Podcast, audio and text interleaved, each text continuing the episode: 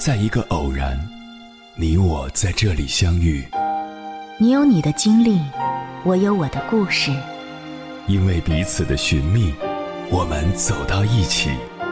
千山万水只为你，捎来谁的秘密？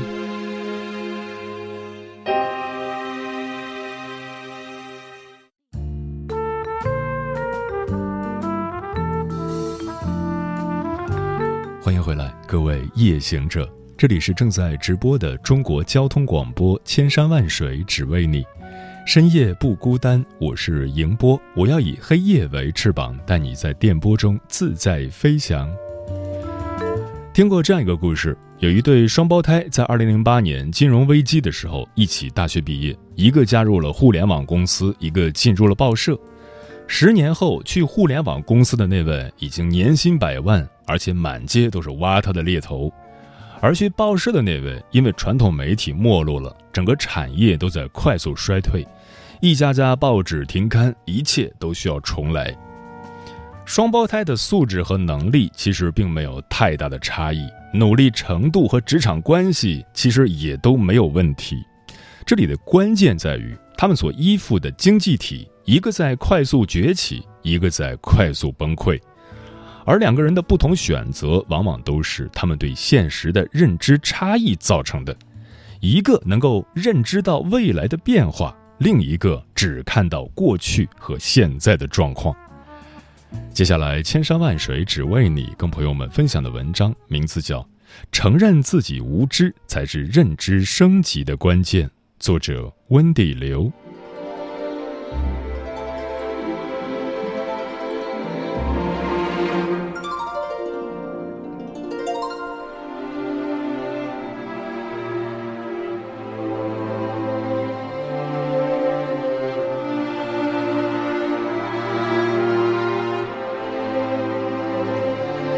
人与人之间最大的差异是什么？智力、技能、人脉，都不是。人与人之间最大的差异其实是认知能力的差异。一个人认知的高度决定着他未来选择的质量。当你有了更高的认知能力的时候，你就能够让自己的思考、决策和行动都更加符合当前和未来的现实环境。而提升认知能力的意义，就是让我们能够更好地认识自己、认知世界，不断地构建和完善自身的价值观体系，从而做出符合内心也能够适应未来变化的正确选择。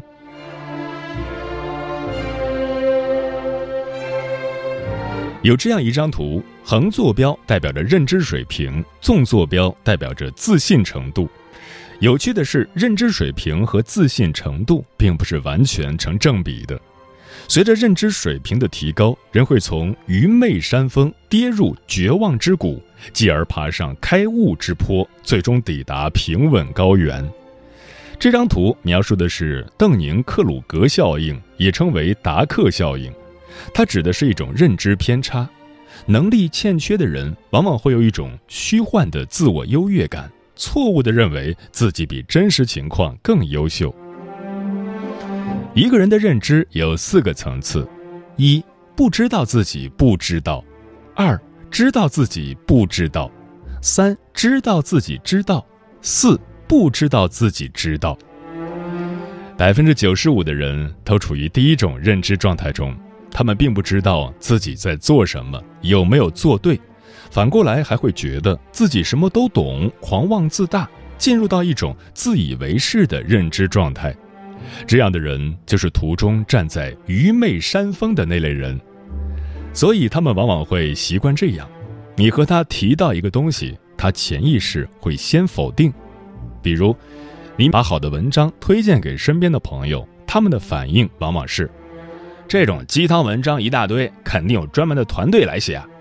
你认同作者，说不定作者就是故意迎合你这样的书呆子。结果就是他把自己的大脑封闭起来，认知开始僵化。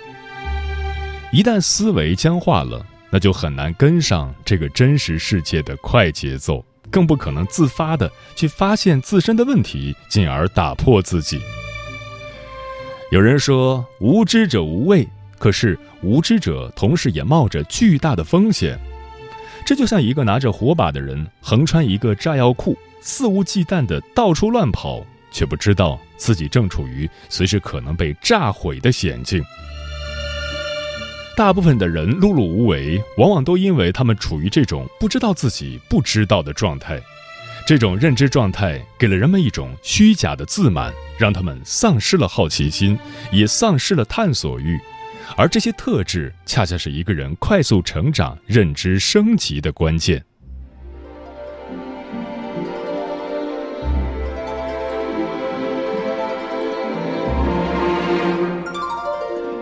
在十三幺节目里，有一期的访谈对象是搜狗公司 CEO 王小川。作为一个头脑聪明、研究过计算机、生命基因科学的学霸，他抛出了一个非常有趣的主张：科学是有边界的。这个世界还有很多的未知，我们需要去重新发现它，重新解释它。他说，很多我们习以为常的东西，如今的科学并没有办法给出解释。你很难通过计算机来预测下一周的准确天气情况，你也没有办法让计算机通过一个胚胎的 DNA 序列来预测出它最终能生长成一个什么样子。王小川所展现出来的是一种不可知论，就是时刻意识到自己的无知，保持一种对自身知识的局限性的认识。反观生活中的大多数人，我们更愿意相信一个所见即所得的世界，更愿意倚仗已有的知识和经验划定的认知的世界。然而，我们看到的世界是它真实的样子吗？我们对世界的认知是亘古不变的吗？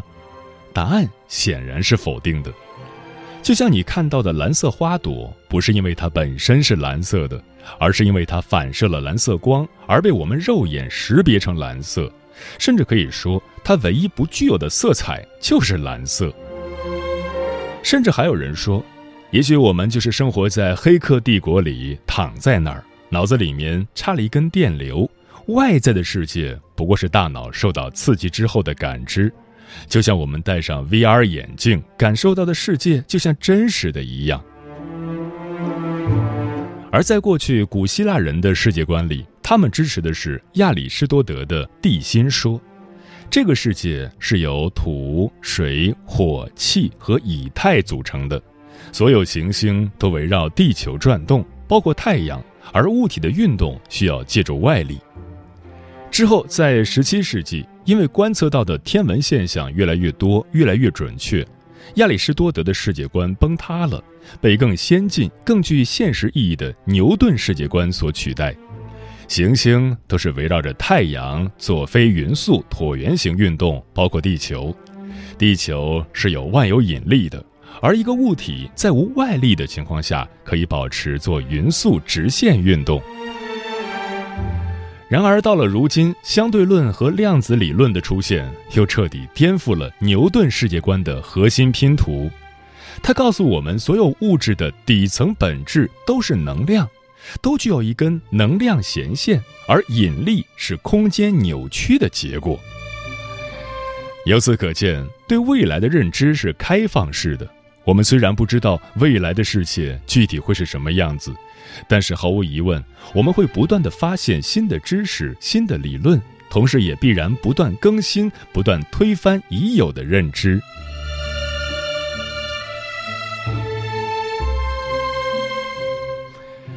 乔布斯曾说过：“我愿意用我所有的财富获得一个机会，与苏格拉底交谈一下午。”让乔布斯放弃财富与之交谈，那么苏格拉底是个什么样的人物呢？在古希腊时代，有人去拉尔菲神庙问先知：“谁是雅典最聪明的人？”先知回答说：“苏格拉底是雅典最聪明的人。”可是苏格拉底却说：“我一点都不比别人聪明，我其实什么都不知道。但有一点，我唯一知道的是我不知道。”而所有其他人都认为自己知道。苏格拉底秉持的是一种不可知论，未来是未知的，而我知道自己不知道。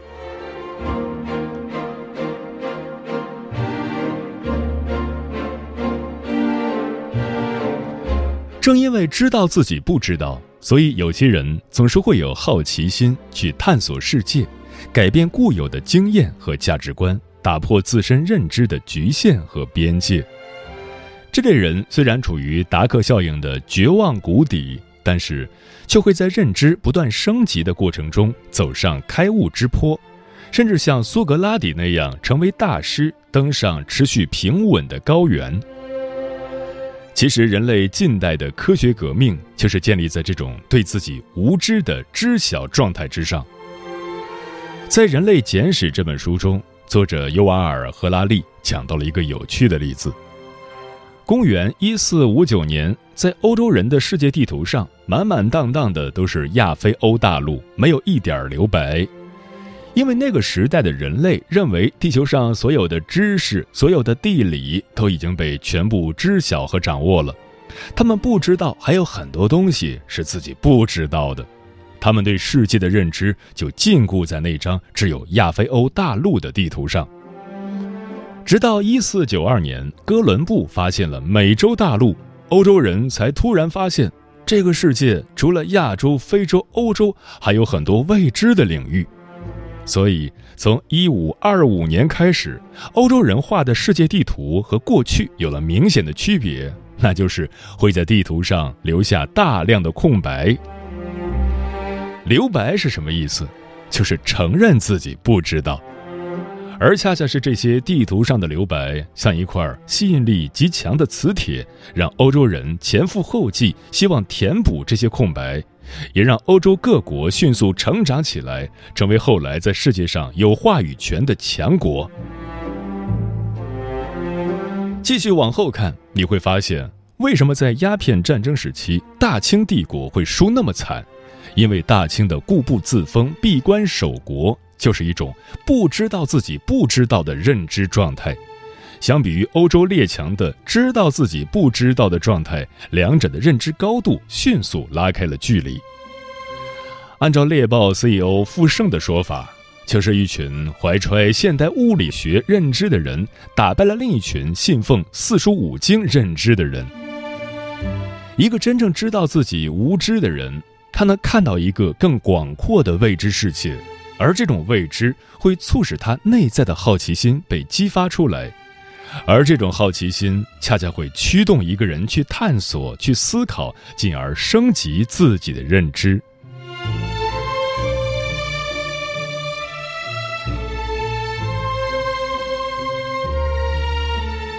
已有的知识和经验固然重要，但是如果总是持有一种已知，认为自己在某一个领域已经获得了足够多的知识，那我们往往就会表现得傲慢和自负，甚至愚昧无知。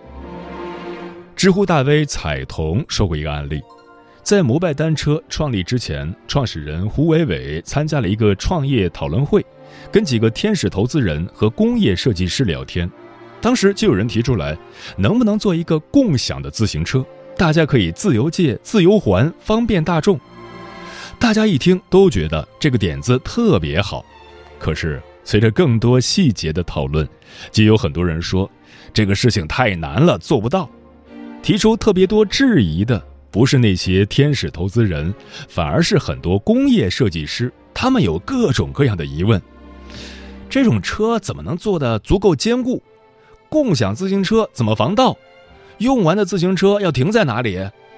自行车日晒雨淋报废的周期会不会太短？成本是不是太高？最后，他们都觉得这件事情不靠谱，根本不可行，所以他们从一开始就选择了退出。结果，只有胡伟伟一个人觉得这件事是可以做的，所以他最后就把摩拜单车做起来了，成了摩拜单车的创始人。胡伟伟并不是一个设计师，也不是工程师，之前只是一名汽车行业的记者。但也正因为他不具备这么多专业领域的知识和经验，所以比起那些经验老道的工业设计师们，他更愿意承认自己的无知，从而也更容易把眼前看到的东西所构成的边界打破。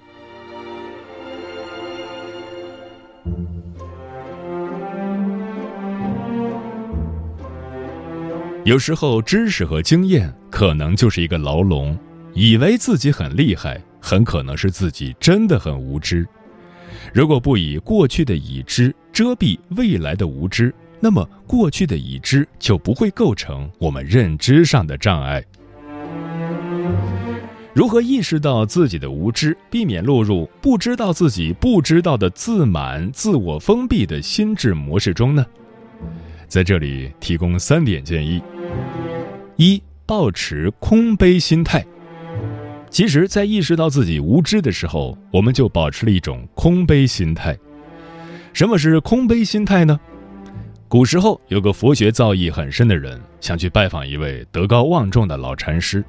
老禅师的徒弟接待他时，他的态度很傲慢，心想：“我是佛学造诣很深的人，你算老几？”后来，老禅师十分恭敬地接待了他，并为他沏茶。在倒水的时候，明明杯子已经很满了，可老禅师还是不停地倒。他不解地问：“大师，杯子都已经满了，为什么还要往里面倒水呢？”大师说：“是啊，已经很满了，干嘛还倒呢？”潜台词就是：既然你已经很有学问了，干嘛还要到我这里来请教呢？空杯心态就是让我们把自己想象成一个空着的杯子，变得谦卑。它让我们不会被过去的学识和经验所限制，而是让我们怀着否定或者放空过去的一种态度，以一种全新的视角去看待新的环境、新的事物。这样一种空杯的状态，不仅仅能让我们不被过去固有的认知所束缚，还能够让我们的大脑处于开放、发散性的思维状态，从而对新的事物有更深的洞察力。这种谦虚好学的姿态，是一种以承认自己无知、把当下当作认知起点的状态，而这样的一种自觉无知的心态，会激发一个人的好奇心。而心理学认为，好奇心是个体遇到新奇事物或处在新的外界条件下所产生的注意、思考、提问的心理倾向。好奇心是个体学习的内在动机之一。也是个体寻求知识的原生动力。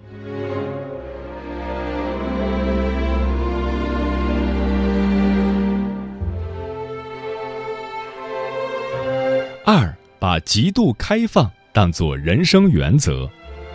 自我进化、认知提升的最大障碍，就是无法客观的看待自己和他人。我们会本能的有一种心理防御机制，主观的活在自己的世界里。瑞达利欧在《原则》这本书中反复地强调了极度开放这个原则，而这个原则也正是打破自己、让自我进化最有力的解决之道。当我们面对新的事物、新的知识，当他们和我们已有的知识经验相冲突的时候，我们可能就很难去接受他们，因为我们已经根据旧有的知识经验建立了一套心智框架。而我们对于新事物的思考，往往也会基于这套已有框架，从而就容易让我们对新事物的思考出现偏差。这时候最重要的一点就是保持开放的心态，这意味着我们愿意放下对事情正确与否的简单判断，而是在共同探讨的层面上理解问题。这种开放性的心态。会让我们敢于放下已有的思考框架，拓展出一种新的视角，或者换一种新的思维方式。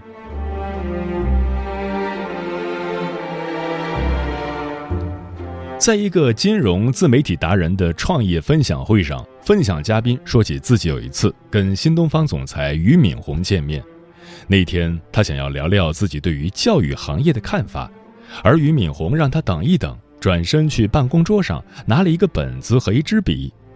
那天他们聊了很久，而俞敏洪在那个本子上记录了满满三页纸。明明各方面都已然可以碾压别人，但俞敏洪对待他人的心态却不是否定和批判，而是开放的学习。就是这种极度开放的心态，让一些人拥有万事万物为我所用的大格局和高姿态。他们很清楚的知道，只有承认自己无知，跳出自我的限制，站在一个更高的层面审视自己弱点的人，才能成为真正的高手。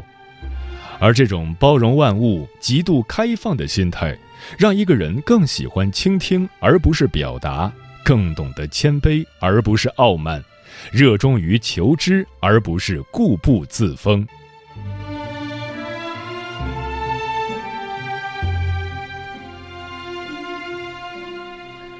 三，时常进行反思和自我纠错。一个人从来不知道自己不知道，过度到能够意识到自己的无知，这需要认知上的提升。而这种认知的提升，可以通过不断反思来促成。因为一旦我们开始反思，其实就开启了对自身的一种批判性思考模式。反思。就是回顾过去的得失、错过的机会、做错的决定、成功的经验，还有对未来的借鉴和指导。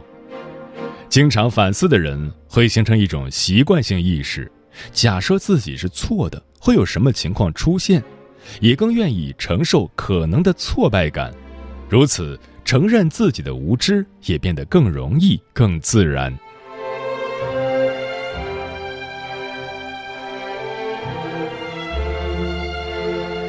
一个人最大的障碍是所知障，承认自己无知是自我认知升级的关键。面对未来，最简单有效的策略就是承认自己的无知，让求知所激发的谦卑心和好奇心来扩大自己在这个世界的迎面。春风无事又到了梧桐吐绿正安抚着枯枝，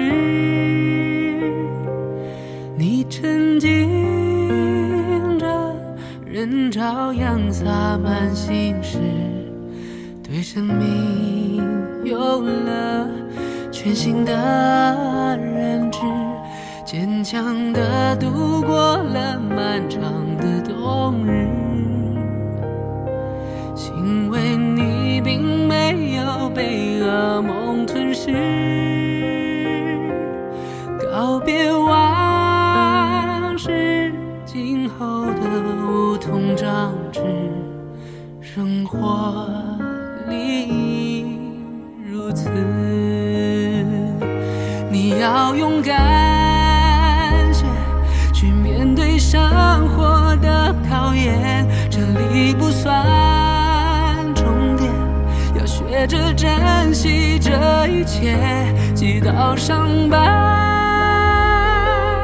也不能抹去了你由衷的笑意。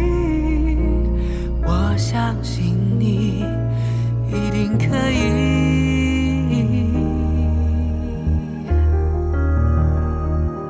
春风无事又到了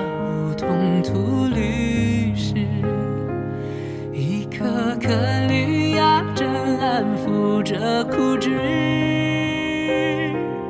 冬令之时，你还会紧扣十指，别怕，有我陪着。你要勇敢